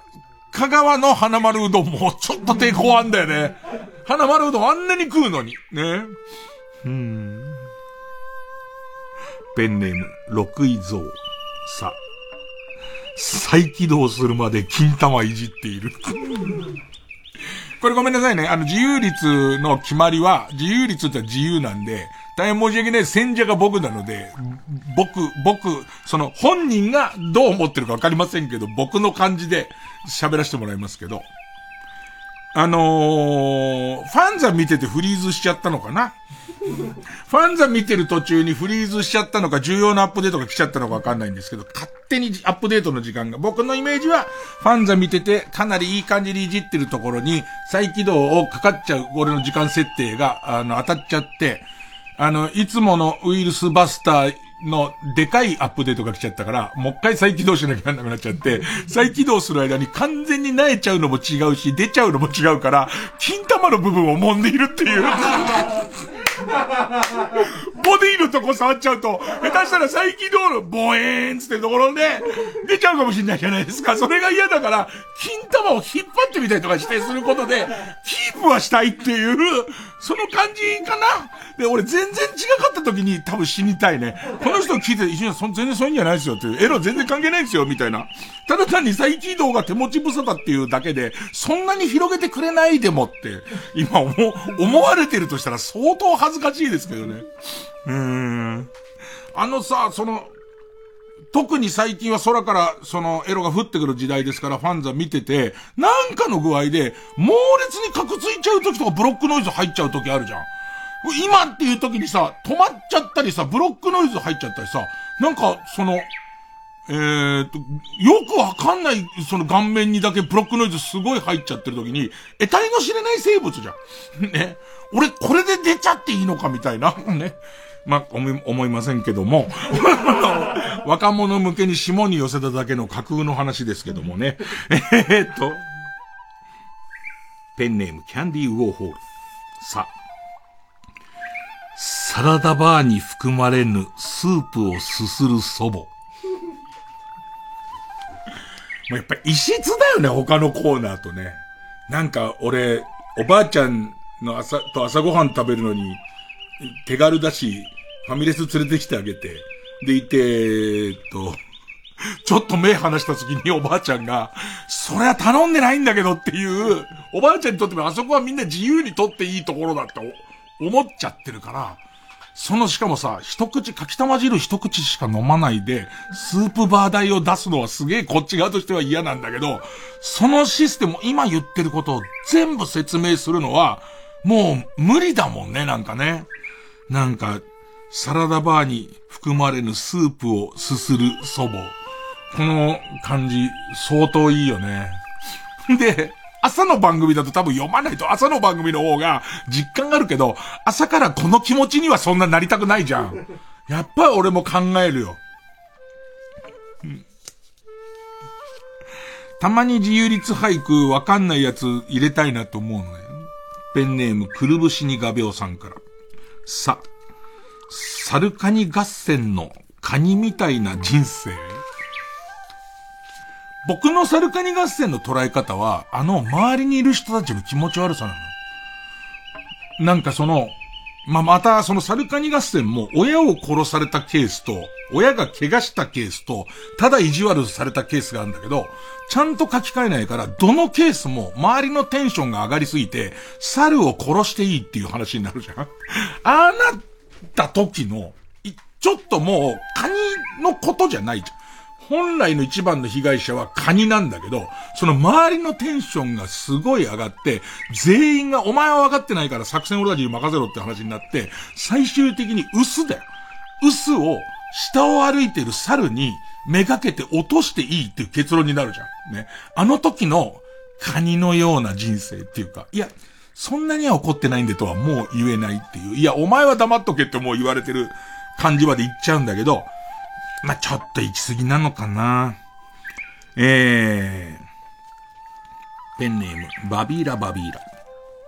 さ、サバ缶の中にご飯を入れる。これが僕は、ちょっとその、不自由の良さだと思ってて、あのー、作業だから、サバ缶が先に来るんですよ。作業だから、ご飯にサバ缶を乗せるんじゃなくて、サバ缶の中にご飯を入れることになるのは、差を探してるからだと思うんですよ。そうなったおかげでよりいいんですよね。あの最後の捨てるサバ缶の中にご飯を入れてご飯を食うっていうことの、まず、パッカンの危険さ。ね。それと、あと、これ一人暮らしの人あると思うんだけど、サバ缶の汁を捨てに行くことがすごくめんどくさくて、サバ缶だけの汁を飲むのが嫌な時に、最後のご飯をあっち側に入れて、そのプラスチックのサジで食うっていう、むしろ便利なんですよっていうことからの、ベロから血が出る感じとかが、僕はこれを良さだと踏んでいます。えー、し、ペンネーム豆腐小僧、小僧。し、湿布の匂いがするデリヘル城。大変なんです。ね大変なんだなーっていう。ねなんかその大変なんだなーとの戦いなんですよ、おそらく。ねえー、大変なん、なんだなーって思っちゃったが最後、もう要要求、まあ、ルール通りであったとしても要求できるプレイはフィールド少し狭まっていくんじゃないかとか、まあ、おちんちんの強度とかも下がっていくんじゃないかと思いますね。ペンネーム、ボールペン返して。し、シニアカーに惹かれたカマキリ。これは、本当に本家の三等家とか、宝斎とかの僕は世界だと思うんですよ。そのシニアカーの、その、に、その、あんなに強そうな、えー、カマキリが、えー、しかもシニアカーを威嚇してどかないカマキリが、もうあっさりシニアカーに惹かれていく感じとかが、何かこう、まあ三等かカマキリほんとよく出てくるんですけど、シニアカーに惹かれたカマキリ。で、これが多分、本当の先生になると、ようなのか、だとか、そのカマキリ目線だとか、いろんなことできると思うんですけど、風景としてはすごくいいです。ペネムパスカ。し、シェアハウスの一人だけ敬語の人。これどっちですかね？あの、みんな存在に喋ってるんですけど、僕に対して、えっと、伊集院さんいかがですか？とか、これはどうしたらいいんでしょうかっていう、一人だけ敬語を使う人なのか、その人のことだけは敬語で呼ぶ、自分がその新しいシェアハウスに入った時に、差異も見られないし、尊敬の対象としても見えないんだけど、全員がこの人だけ敬語で話してるのは、ちょっと待ってくれ、この人を馬鹿にしてるのか、この人が何かとてつもない影響力を持ってるのかわからないっていう、あ、そっちの方が深いし怖いね。自分が新たなシェアハウス入った時に、え、え、みんな年も変わんないのに、この人だけさん付けな上に、完全にきちんと、今起きられたんですか？みたいな言い方されてるのと、明日もいらっしゃいますか？みたいな。怖えなちょっと怖いなえー、ペンネーム脇がで水虫。し、死にたい日も飯を食う。そうなんですよ。食うんですよ。死にたくても腹は減るんですよね。死にたい日なのにケロッグ食ってるなんて日がありますから。僕はすぐ死にたくなりますんで、あんなに死に、死にたい死にたいって言ってたのに、なんつって。しかもちょっと面白いやつ食っちゃったりしますから。コンボとか。ねえ。うーん。ペンネーム、昨日から捻挫。これもう朝のではないなし、塩を吹かせることが目的になってはいまいか。AV 女優さん AV 男優さんとかなのかな？なんか、たまにあるよね。すごいことになってる人よね。もう、なんかこれは気持ちいいとか悪いとかじゃなくて、なんか、これを処理する感じっていうか、ね、なんかあるよね。塩を吹かせる。だからもう大人だね。そういうのを見ながら、さては塩を吹かせることが目的になってはいまいか。ね。そうなんですよ。だから AV 男優さん本人なのか、それを見ている人なのか。ね。えー、ペンネームピストルチョコ。これ夏休みだね。す、スタンプラリーを諦めた様子の親子。あいいよ。だから、まあ、ああいう時に言う、もうヘトヘトなんだろうね。だスタンプ、これが脱出ゲームだと、問いが難しすぎるってことだけど、スタンプラリーは、もう、親子なのがいいのは、親子ともども、もういいって、この暑さの中だから、何スタンプラリーってっていう。で、二人のどっちかが今言い出そうとしてるっていう、かき氷食べて帰ろうって、ね言おうとしてる感じとかがいいですね。脱出ゲームだと、なんかこう、あるじゃん、だから鉄道を使ってとか。なんかこう、俺なんかす、いヒントらしきものを出してやりたくなる。でいて、ネタバレは嫌だと思うんだよね。それを親子だとお父さんの手柄であることは絶対、こう、外しちゃいけないから。なんか、こう、こっちかなみたいな。空気出しながら 行ってみようとか思うけどね。えー。うんペンネームお願いです。暖房を切ってください。す。少々、少々、うるせえな うるせえな少々、少々、うるさいんだよすごいわかりますよ。ペンネームサンバで網だくじ。す、スタッフの熱が感じられない情熱大陸。お前の番なんだろうな。そ、その D の番なんだろうな。昨日さ、家でなんとなく BS つけてたらさ、あの、僕の好きなあの、に、日本百名山シリーズの、あの、陽希さん、グレートトラバースっていう、とにかく山を走って登って走って移動する人、ね、の外伝、グレートトラバース外伝ってやってて、チームで海外で自転車200キロ、えっ、と、山歩き200キロ、で、えっ、と、カヤック何十キロみたいなやつを団体戦でやってるやつ見て、それがもう、編集から何から、とにかくこの起こったドラマをちゃんと見せたいっていう、もう、本当はその時俺表に出る用事あったで、久々テレビで、しかも BS でこの全録もしてないし、途中から撮んのも嫌で、ずーっと見ちゃった。なんか、初めて、アメリカを抜いて世界一位になれるレースで、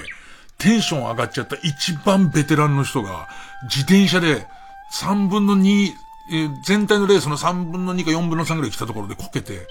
で、脳震盪を起こして、断念するって話になる。そのレースを、初めて1位で途中のチェックポイントを日本チームが通過したってところで断念しようとするんだけど、い、えっと、1日もうリタイアしますって言ったのに、やっぱり1日寝たら少し良くなってきたから、やりたい。あの、ここからは1位になれない、上位入賞はないんだけど、完走したいって言い出すの。これでもう一回、その、再度挑戦を始めるんだけど、その中で、やっぱりダメだっつって、もう一回、こう、ちょっと、あの、朦朧としてる時に、顔面木の枝にぶつけて、また、リタイアの話になる時に、その人が、二回リタイアさせるなんて本当に申し訳ないって言って泣きながら、やめようとすんだけど、そこで急に天候不順が起こって、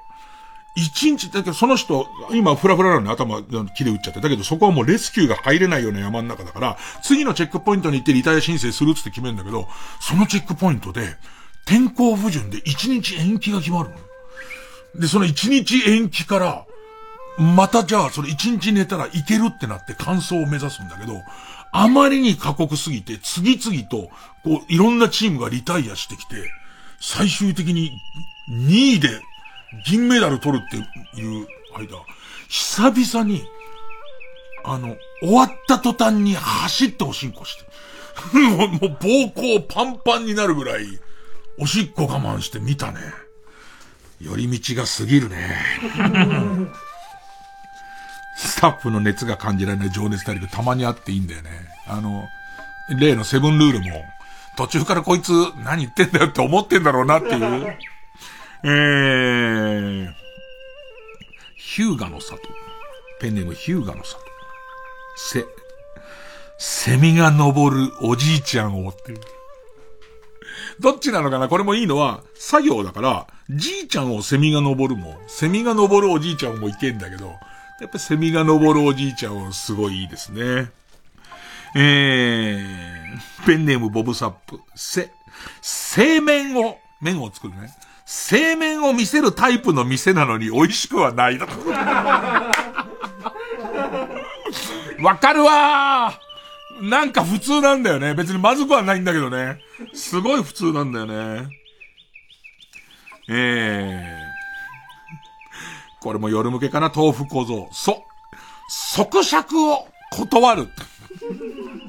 どういう感じなのかね即尺って俺たち言葉でしか、口に出してもあんま読まないじゃん。即尺の店で有名なところで、即尺のタイミングで、あ、洗ってから、洗ってからねって、こっちが言う感じっていうの、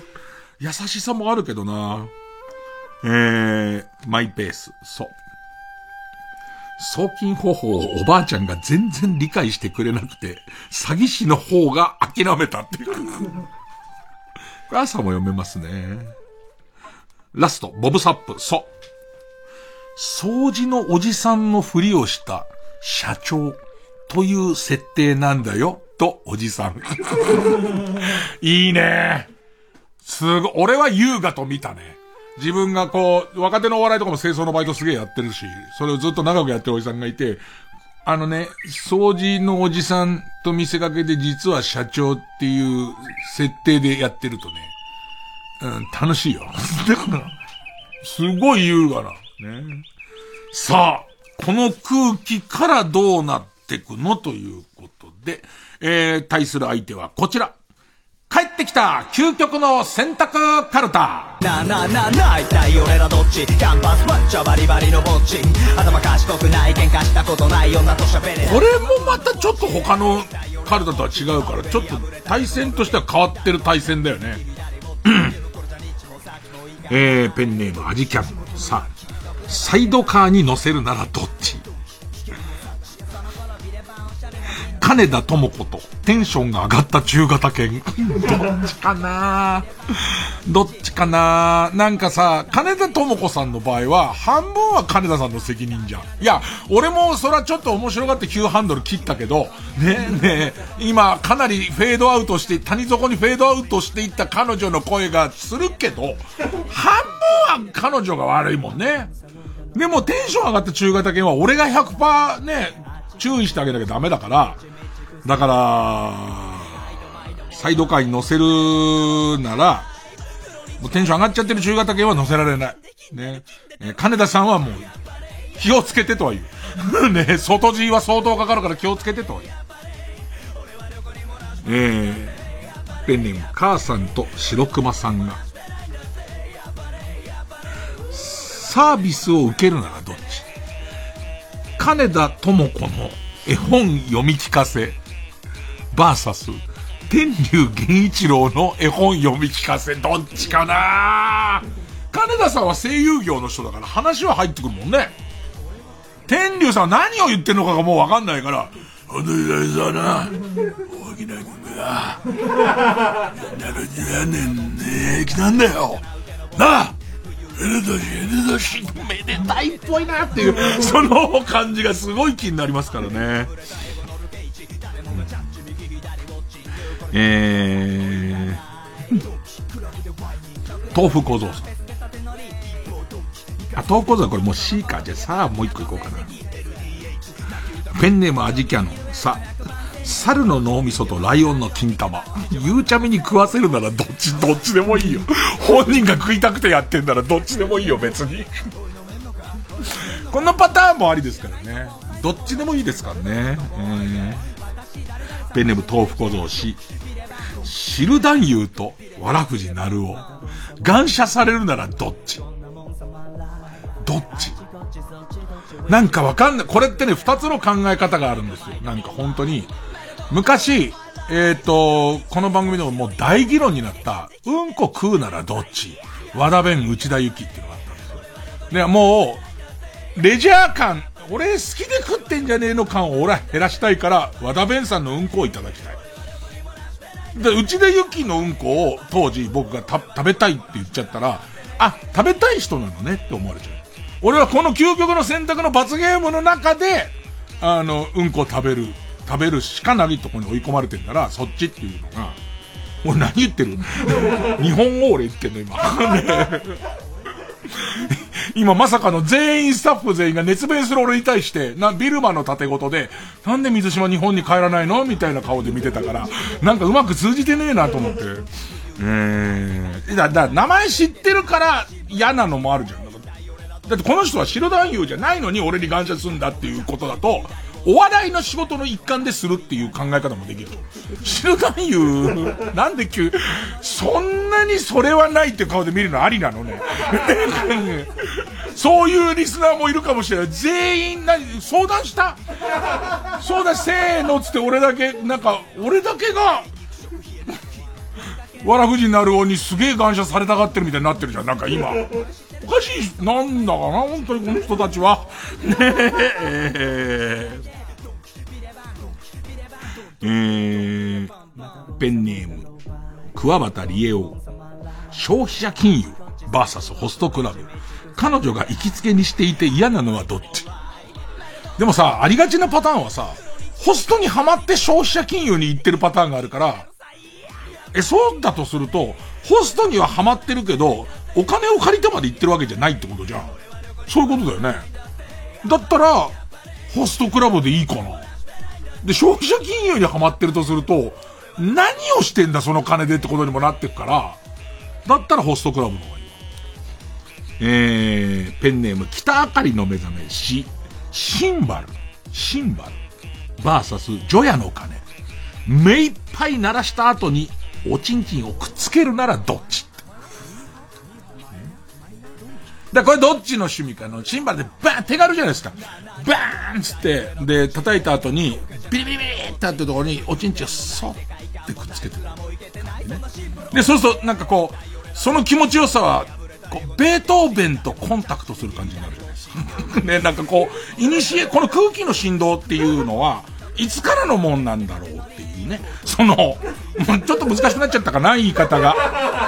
一方、ジョヤの鐘なんですよ。ジョヤの鐘のゴーンビリビリビリってなってるわけです。で、あれ、寺になんか僕行きますんで、寺行くとあの音を聞いてて、いつ終わったのかわからないわけです。108回の、いつ終わったかわかんない。この連なる、しかも、煩悩を打ち鳴らしてるものに、煩悩の塊をこうつけていくことで、煩悩と煩悩がね、ボボ、ボボンののうな感じになるじゃないですか。なんじゃそりゃ えーっと、お好きな方、分かってんでしょうね。これで僕が、例えばシンバルって言って、みんながまたああいう感じです。弾くじゃないですか。そうすると、リスナーの中のシンバル派も傷つくんですよ。ね。ただ問題はリスナーにシンバル派が一人もいなかった時には僕が、俺は誰のためにラジオをやってるんだろうっていうところまでは行きますけどね。うん。えー、ペンネーム。ボーニャン。す、すずとだけだよ、こんなことするのは、とすずに言われるのと、すずとどっちが気持ちいいとアリスに言われるのはどっちがいいかって。いいのもらったね、みんな。いいお土産をね。ええー、これ、メモりなさい。メモって一旦、このラジオのテンションが全部終わった後で、どっちかなつって。ねえ、熟考して、熟考して、俺が、俺はこっちだなって決まったところで、えー、っと、引き出しからシンバルを出して、バーン叩いて、おちんちゅう、すずすずつって。そうなんですよね。六本木で朝ごはん食べたりするんですよ。六本木のカフェでですよ。硬いパンをねぶったりしてんですよ、こっちは。ねえ。えその二刀流。一回も思い出たことない。その二刀流を一度も評価されたことないよ。あ日体大の矢沢くんはあんなに評価されているのに。ね、うん。えー、ペンネームマイペース。す、スズメバチ100匹。バーサスインドゾウ1頭。6畳一間で3日間同棲するとしたらどっち？急に無難なやつ出しちゃった。ねえ。ああ、どっちなんだろう。でも、インド像の方が、ポジショニングによっては、大丈夫でしょ。スズメバチの方は、やばい感じするもん。そのポジショニングもクソもないから、インド像に、もう、もう3日間を不自由な暮らしをすんだって分かった上でインド像かな。えー、ペンネームソフィーと双子の姉妹。性感帯を3箇所同時に舐められるとしたらどっち？ケルベロス、バーサス、ジ・アルフィー。で、一番嫌なのは、ケルベロス上のジ・アルフィーが一番嫌だってことですよね。えー、えー、ペンネーム、生地に間でシーマ。そ、ソース、マヨネーズ、一生使用禁止で嫌なのはどっち？急に。これ人によるの、僕はマヨネーズがあんまノーサンキューなんで、あのソースの方がいいです。そう。まあ、醤油が入ってれば絶対醤油がいいんですけど、まあまあ、だから、禁止されて嫌なのは、ソースの方かな。マヨネーズは禁止されてもそこまで俺は嫌じゃないかな。えー。ペンネーム山伏の息子。そ、挿入するならどっち？路地裏の塀に、ここに入れると気持ちいいよと書いてある穴。バーサス、リサイクルショップで売ってる点が。あのさ、ここに入れると気持ちいいよの穴は無理でしょ。ね向こうで犬飼ってっかもしんないよ。ねそれで言うと。あのさ、リサイクルショップで売ってた天下は洗ってもいいでしょ。別に洗う権利はあるでしょ。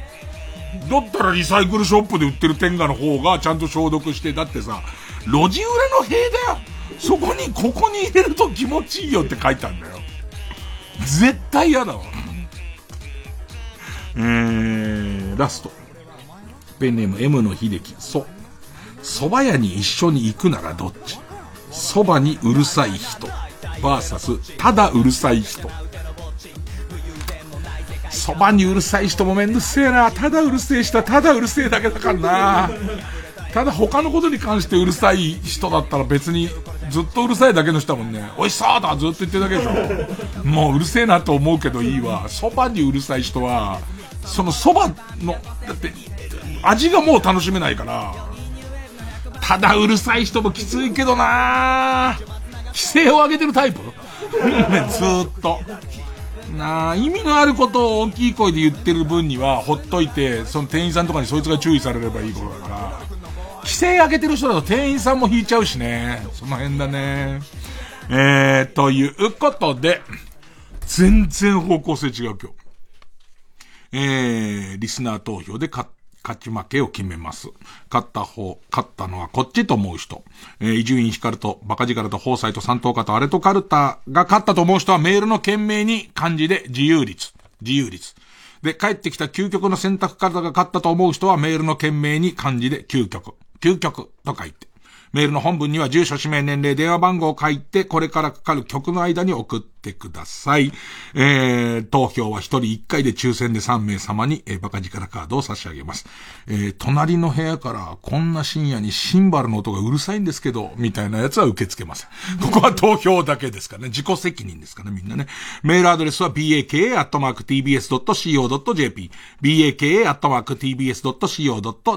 です。ほんじゃ、えー、その曲は、えー、パンピービムでトローチです。受付開始ベイ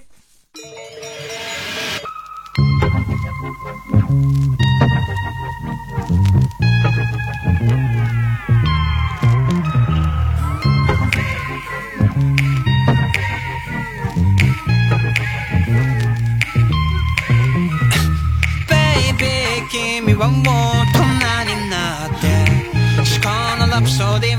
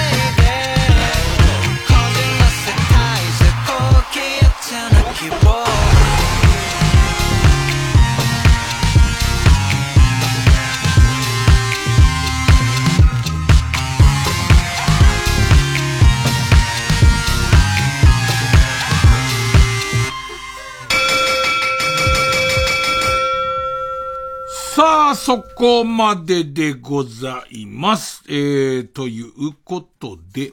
えー、集計結果です。えー、放祭と三等家とアレトカルタ、335票。帰ってきた究極の選択カルタ、363票。勝ったのは、帰ってきた究極の選択カルタあ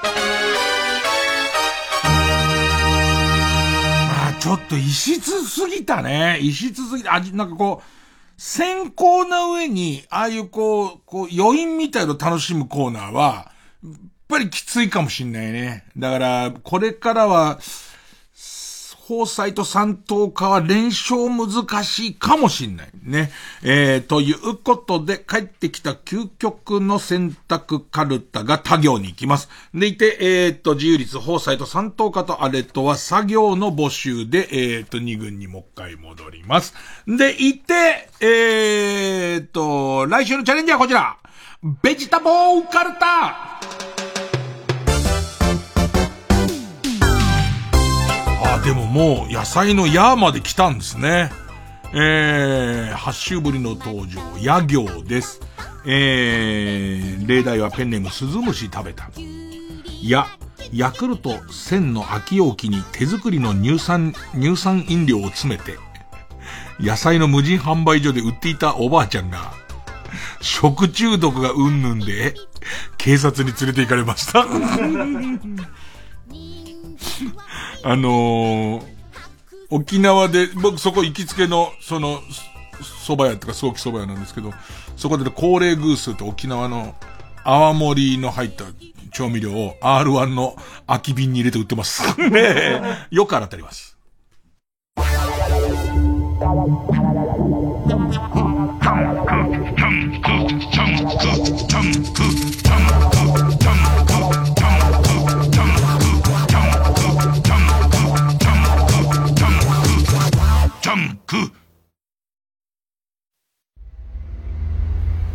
東京行ったら何すんだよビッグになりてんすよ。ああそうか。ビッグなったよ。テレビで俺の話してくれよ。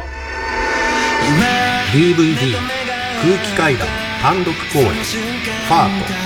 家ついてっていいですかっていう番組なんですけど。本物だ！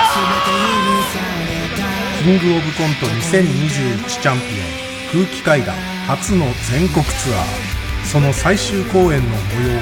完全収録。どうしたすもちゃん。ずいぶん早いじゃねえか。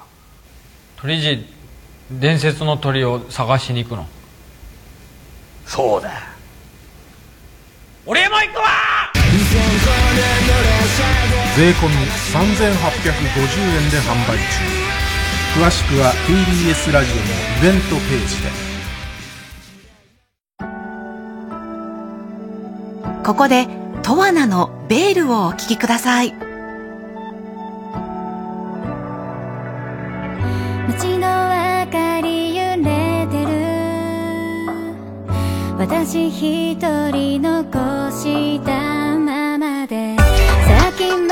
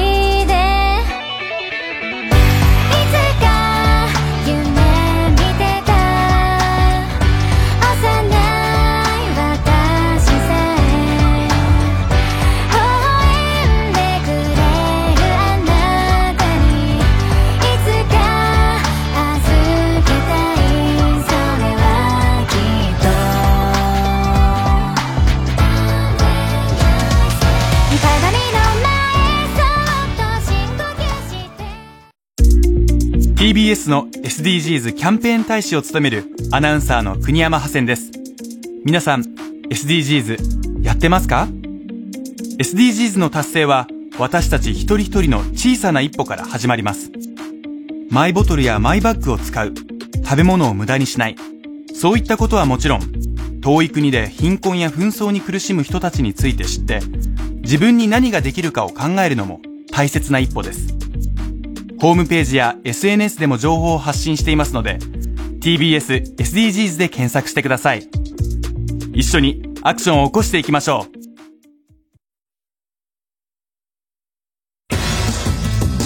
一瞬光る深夜のバカ力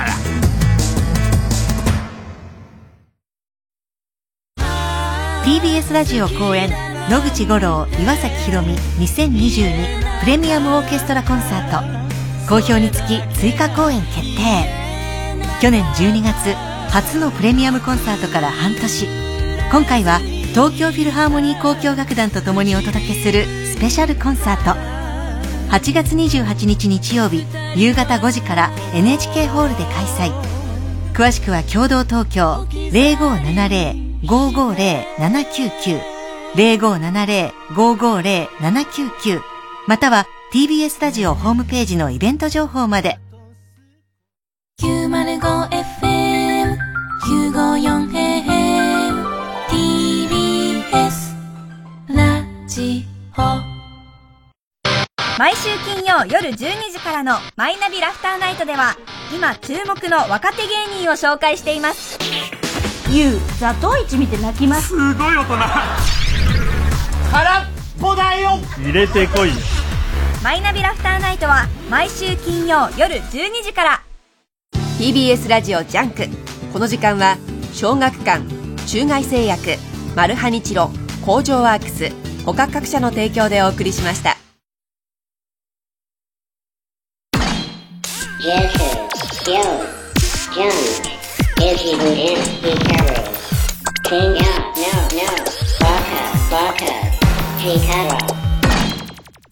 Hikaru. てなわけで、次回の対戦カードは、帰ってきた究極の選択カルタ他行バーサス、えー、ベジタブルカルタ野行の対戦になります。ということで、えー、ネタを送ってください。まあ、暑くてなかなか、こう、頭も回転しない中、えー、投稿たくさんいただいて、まあ、ありがとうございますね。えー、なんとかかんとか。えー、おかげさまでやれてますんで。また、あと、トークライブとかも、ちょっとずつパワーアップしながら、えー、いろいろやってみたいなっていう。まあ、アーカイブあった方が、お前のためにその時間を、こう、用意するのが無理なんだよっていう人もいるからね、アーカイブあった方がいいんだろうななんてことも考えながら、まあ、アーカイブあったおかげですげえ怒られちゃうような世の中でもあるので、で、で、前回をこう振り返ってみて、これアーカイブにしてたら少し怒られるかなって思うようなことがあったのかっていうと、なくはない。その辺の難しさだね。とりあえず、えー、いろいろお体気をつけておやすみなさい。高見沢俊彦です。この度、高見沢俊彦ロック版のイベントを行います。タイトルは、トーク版、今夜も歌わない。前回のイベントがですね、今夜は歌わないだったので、今回は今夜も歌わないです。つまり、高見が歌わずギターも弾かず、好きなことを喋りまくるトークイベントになっています。ジ・アルフィーの高見とは違う、ちょっとマニアックな姿をぜひ見に来てくださいね。日時は9月11日日曜日の夕方場所は読売大手町ホールチケットなど詳しくは TBS ラジオのイベントページをチェックしてください6番イベントトーク版今夜も歌わない会場で待ってます TBS ラジオ 90.5MHz 総合住宅展示場 TBS ハウジングであなたも夢を形にしませんか？3時です